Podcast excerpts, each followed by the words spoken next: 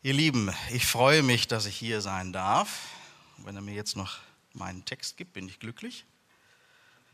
Ich freue mich, dass ich hier sein darf. So, mir ist eingefallen, was ich vorhin vergessen habe.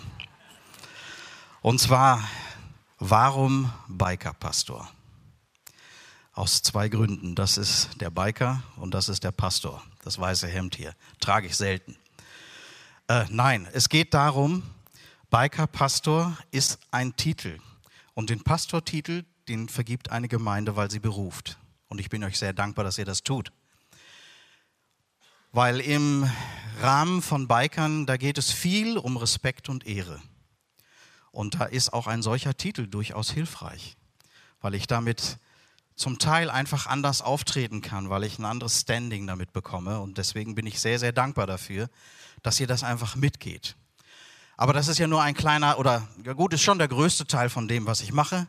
Ein anderer Teil, äh, das wissen viele, wir sind ja auch bei der JMG mit dabei, auch unter anderem bei der Lifetime oder bei den Themenabenden. Da setzen wir uns ein. Und das Dritte, und das möchte ich euch ganz besonders ans Herz legen. Ihr habt mich auch ein Stück weit, auch wenn ihr es vielleicht nicht wisst, zum Evangelisten berufen. Und das möchte ich mit euch zusammen machen, das habe ich vorhin schon gesagt. Ich möchte den Gedanken der Evangelisation. Ich möchte diese Arbeit der Evangelisation hier mit euch zusammen machen. In die Gemeinde reinbringen, da wo er noch nicht ist, da wo er vielleicht ein bisschen ist, stärken, sodass wir wirklich zusammen die Menschen erreichen.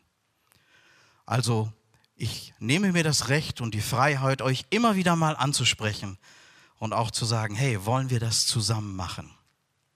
Wer daran jetzt schon Interesse hat, das wäre super. Wir treffen uns am Donnerstag um 19.30 Uhr hier zum Gebet für Evangelisation, damit wir auch herausfinden, wo und wie ist unser Platz in der Gemeinde hier in Bielefeld. Was können wir hier direkt vor Ort machen? Und äh, Markus, ich bin dir dankbar für Visionen. Auch ich habe Visionen, gerade auch mit den Holy Riders. Ein Teil setzt sich schon um. Wir waren ja zusammen Reach Mallorca, eben auf Mallorca. Und äh, ich habe einfach noch eine viel, viel größere Version, Vision davon und Version davon, was Gott noch tun kann mit den Holy Riders zusammen, gerade im Bereich der Biker. Ich möchte gerne nächstes Jahr noch nach England fahren. Mallorca steht auch wieder auf dem Programm. Und äh, natürlich, klar, Deutschland. Wir möchten die Menschen erreichen, die mit uns hier leben. Soweit einmal so ein bisschen die Einführung zu, wer ich bin, was ich sonst dort mache. Ansonsten bitte kommt und seid einfach da, seid euch frei, sprecht uns an. Ich habe heute einen Bibeltext gewählt, der mir, ich weiß gar nicht, wie einfach mal so zugefallen ist. Und ich möchte aber anfangen mit einem Vers, der gar nicht der Predigtext ist. Und zwar aus 2. Petrus 1, die Verse 13 und 14. Nein, 12 und 13. Darum will ich euch dies stets von neuem in Erinnerung rufen, auch wenn ihr es schon wisst und in der Wahrheit, die nun gegenwärtig ist, gefestigt seid. Ich halte es für recht und billig, euer Gedächtnis wach zu rütteln, solange ich noch in diesem Zelt wohne, solange ich hier lebe. Ich will euch stets von neuem in Erinnerung rufen. Ich weiß, ich werde jetzt und hier und gleich über nichts Neues predigen. Ihr habt das schon gehört, vermutlich. Ich weiß, ihr wisst das vielleicht sogar schon.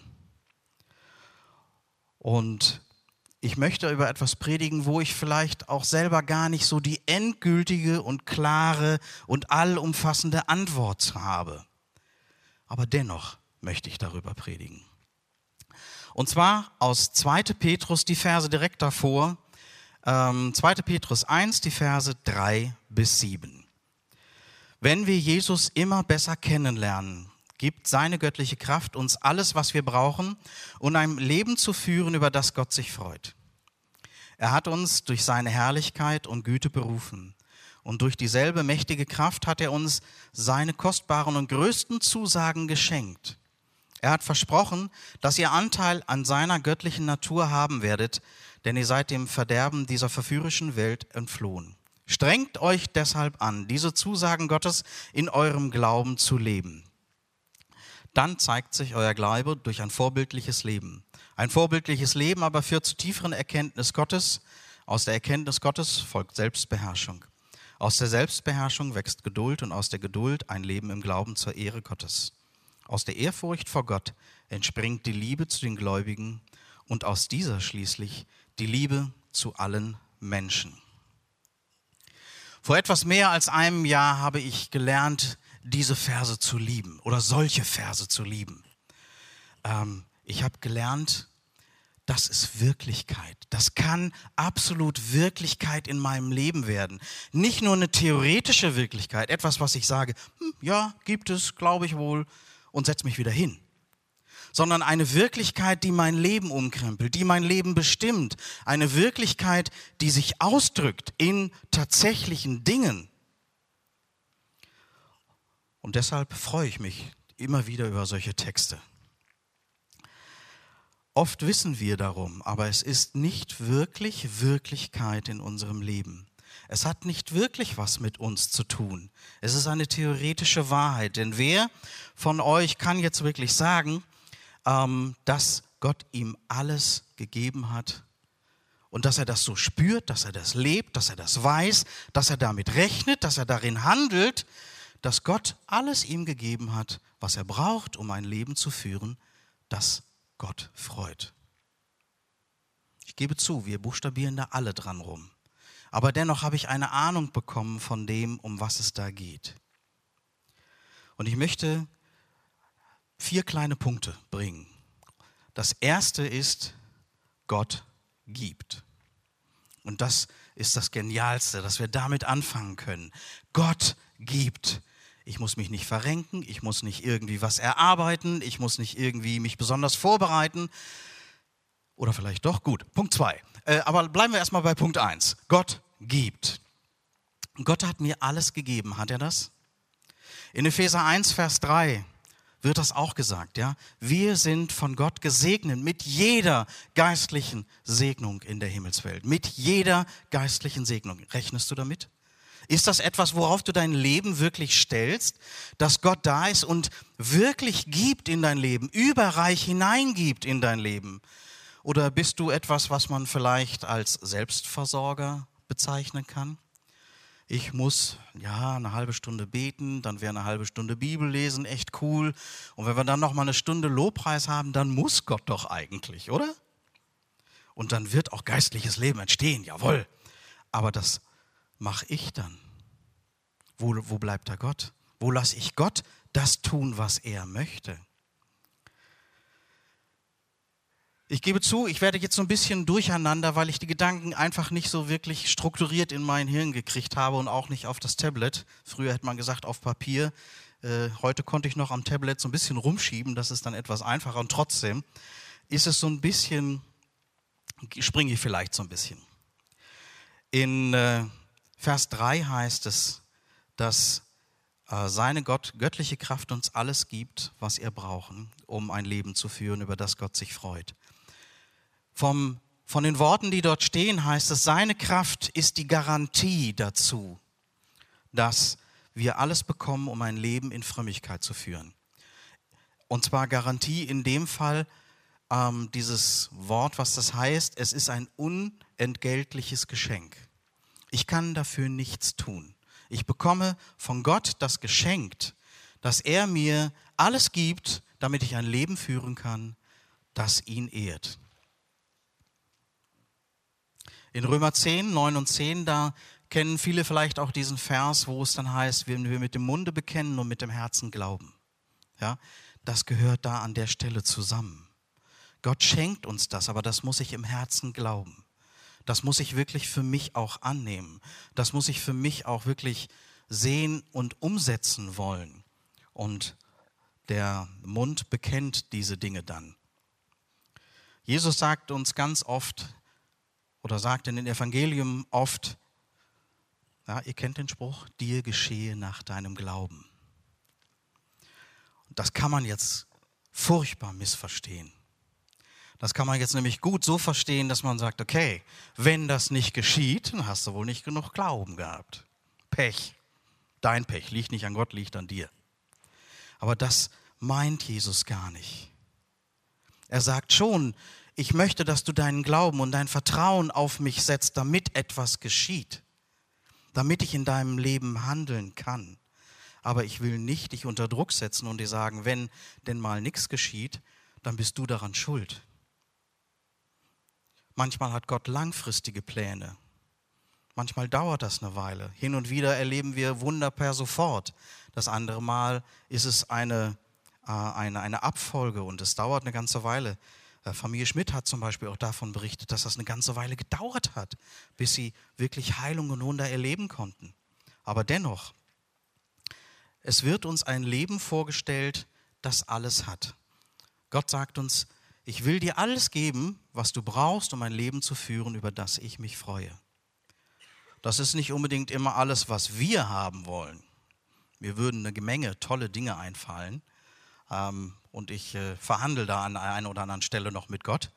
Aber Gott sagt, ich will dir alles geben, dass du das bekommst, was du brauchst, um ein Leben zu führen, wie ich es für dich vorgesehen habe.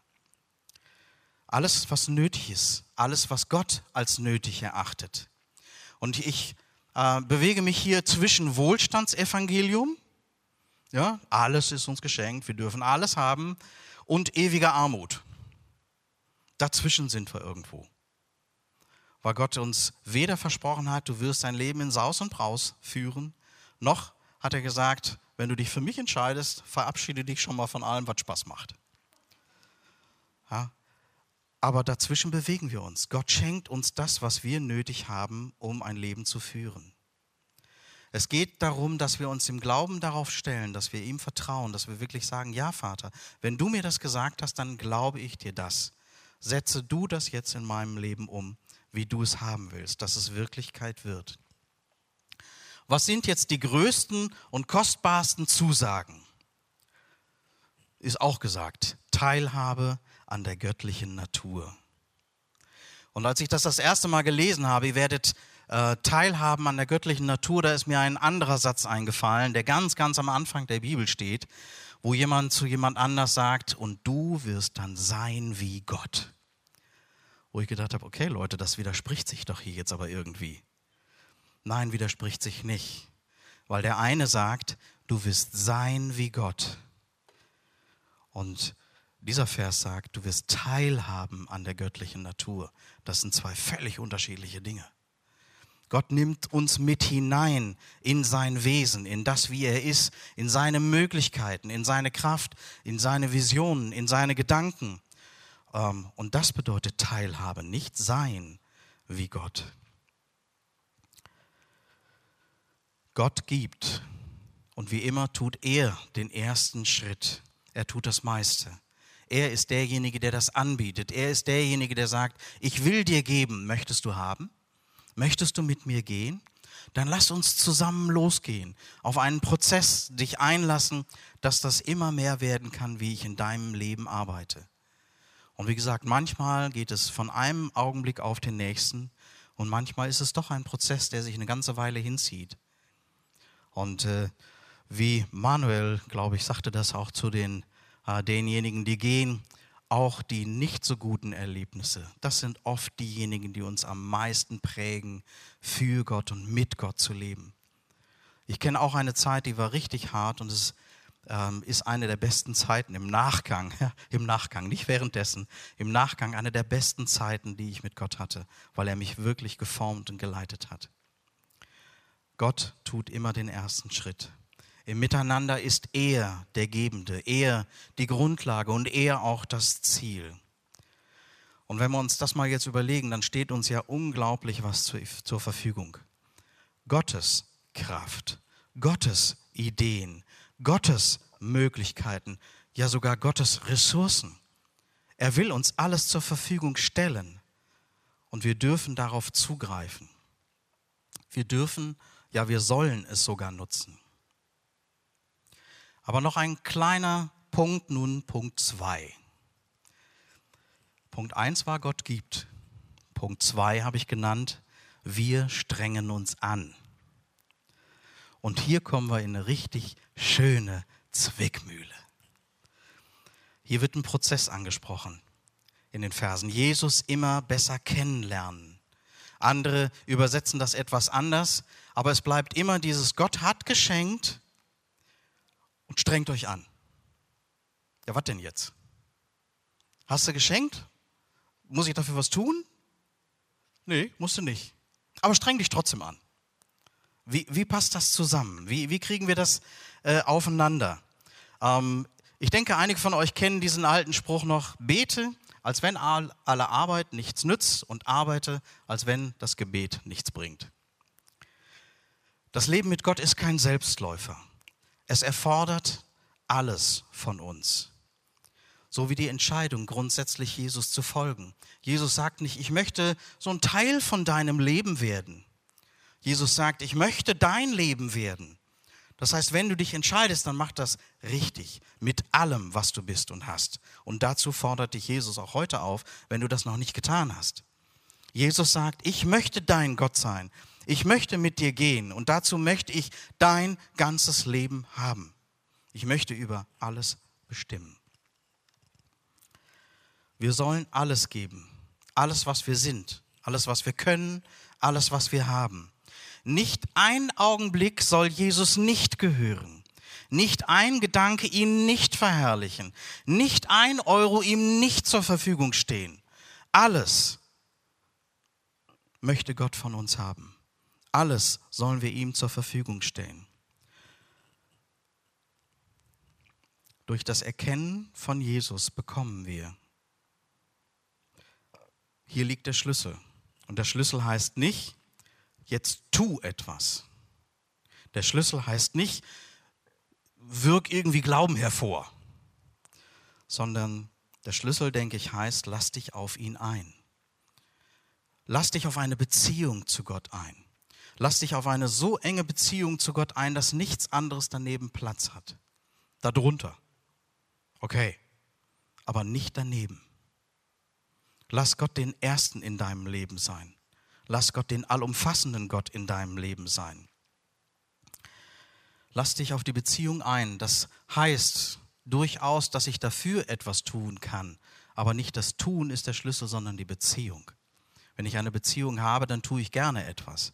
Zum Beispiel ähm, meinetwegen morgens in meiner Bibel zu lesen und Zeit mit Gott zu haben, mit ihm zu reden, äh, das Gebet zu pflegen, ähm, Gemeinschaft zu pflegen in der Gemeinde, mit Geschwistern, in der Kleingruppe, was auch immer. Es gibt eine Menge Dinge, die ich tun kann.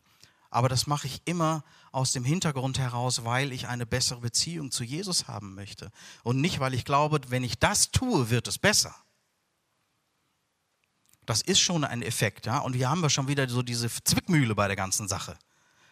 Ja, je mehr ich mich mit Jesus beschäftige, je mehr ich mit ihm unterwegs bin, desto mehr kann er und wird er in meinem Leben tun. Das ist schon richtig. Aber die, die Sichtweite ist, die, die, die, ja, der Sichtpunkt ist ein anderer an der Stelle. Nicht als Pflicht, sondern damit Gott dich verändern kann, formen kann. Vers 5 und 7, lass in deinem Leben geschehen, damit Verse 3 und 4 in deinem Leben Wirklichkeit werden können. Im Miteinander geben wir alles, was wir haben. Nicht weniger, aber auch nicht mehr. Und ähm, ich habe mich gestern Abend auf der Hochzeit, so gegen 11 Uhr, haben wir noch schwer theologisiert. Und äh, danke Anna und Resan für das Gespräch mit euch an der Stelle. Ähm, es ging um Heiligung und das ist auch so ein Ding, wo es unheimlich schwierig wird. Ja, wo so diese beiden Elemente zusammenkommen. Ähm, Errettung geschieht aus Gnade. Auf der anderen Seite heißt es in der Bibel, schaff deine Errettung mit Furcht und Zittern. Tu was, aber es ist dennoch volle Gnade. Jesus leben lassen, das Leben vielleicht selber machen. Thema Heiligung, das hatten wir. Ja, was ist Heiligung? Das Leben selbst leben und den Heiligen Geist machen lassen. Auch das sind zwei Dinge. Ja, Jesus sagt, lebe dein Leben. Lebe das aber lass mich die komplette Kontrolle davon haben. Jesus lehrt uns Dinge, die wir nicht selbst uns beibringen können, und doch fordert er uns auf, lerne von mir. Ich gebe euch alles, alles, was ihr nötig habt, was ihr braucht, um ein Leben zu führen, an, an dem ich mich freue. Strengt euch auf, aufs Ernsthafteste an Das Wort, das hier steht, ist ein absolutes Superlativ. Also das heißt, streng dich so sehr an, wie du nicht mehr kannst. Dann haben wir das richtig. Und ich schenke dir alles als freies Geschenk. Ich weiß nicht genau, wie Gott das aufeinander kriegt, aber ich glaube, wenn wir nachdenken in unserem Leben, gibt es immer wieder so Punkte, wo wir das feststellen, ja, das funktioniert tatsächlich so, ja. Gott schenkt mir etwas und dennoch will ich alles reingeben, was ich habe. Und es äh, geht miteinander weiter. Und ich glaube, das ist eine besondere Verheißung an die, die ausgesandt wurden und werden, gerade an euch beide, die ihr heute Morgen hier vor, auch standet. Es ist ein Geschenk, ein volles Geschenk. Gott wird euch alles geben, was ihr nötig habt. Strengt euch auf das Ernsthafteste an. Es geht um ein Miteinander wachsen. Und ich möchte an dieser Stelle einmal Bezug nehmen auf die Predigt von Adnan von letztem Sonntag.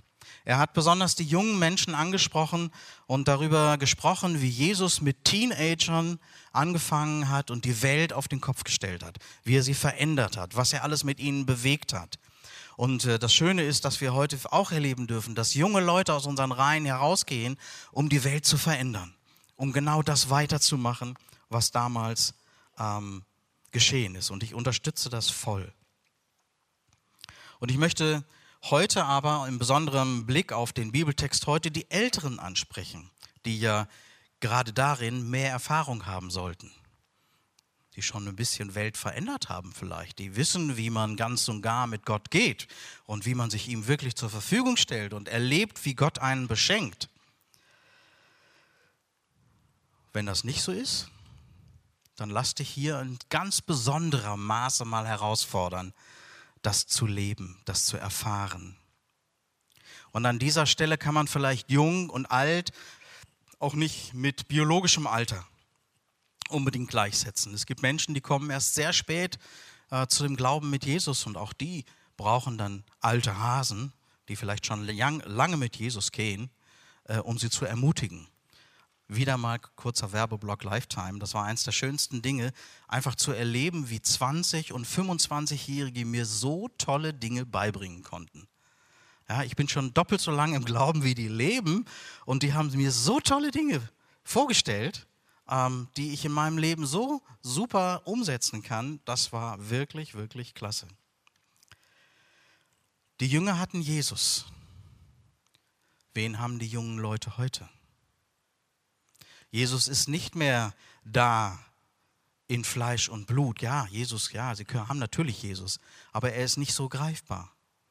Und manchmal ist es sinnvoll und richtig und gut, wenn da Menschen sind, die sichtbar sind, die greifbar sind, die man fragen kann, wo man mal eine hörbare Antwort in der Form kriegt, als dass sich eben zwei Menschen unterhalten.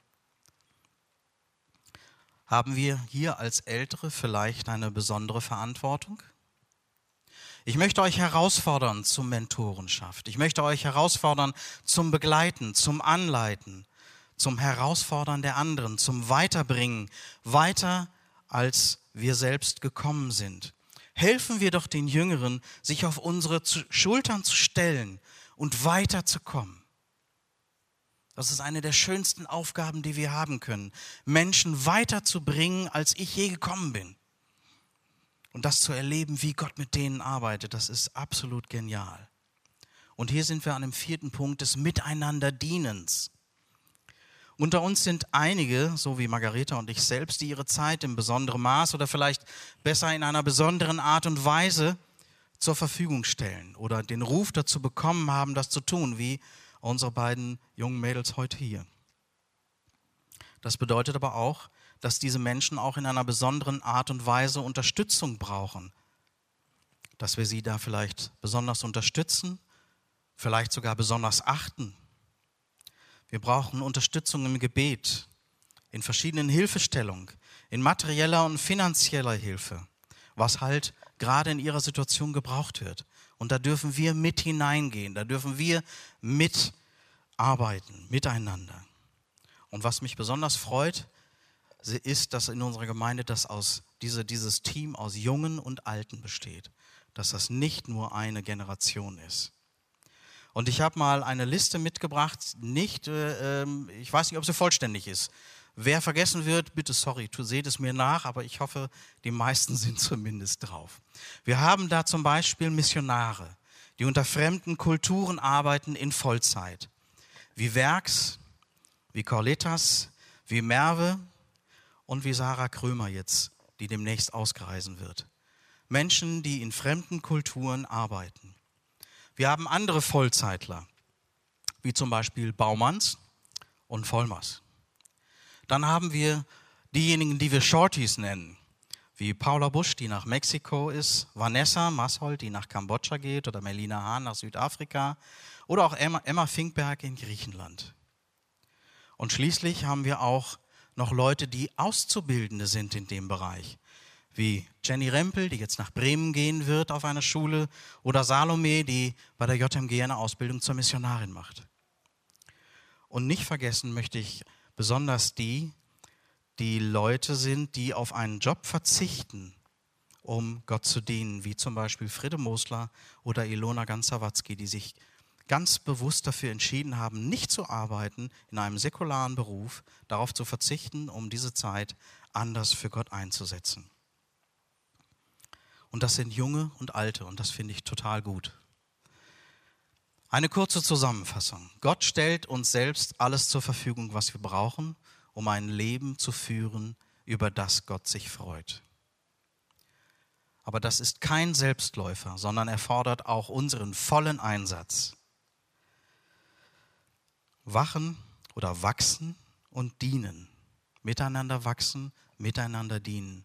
Lasst uns das gemeinsam machen als Gemeinde, als Hauskreis, als Interessengruppe, als zum Beispiel Leute in schwarzen Kutten oder wo auch immer.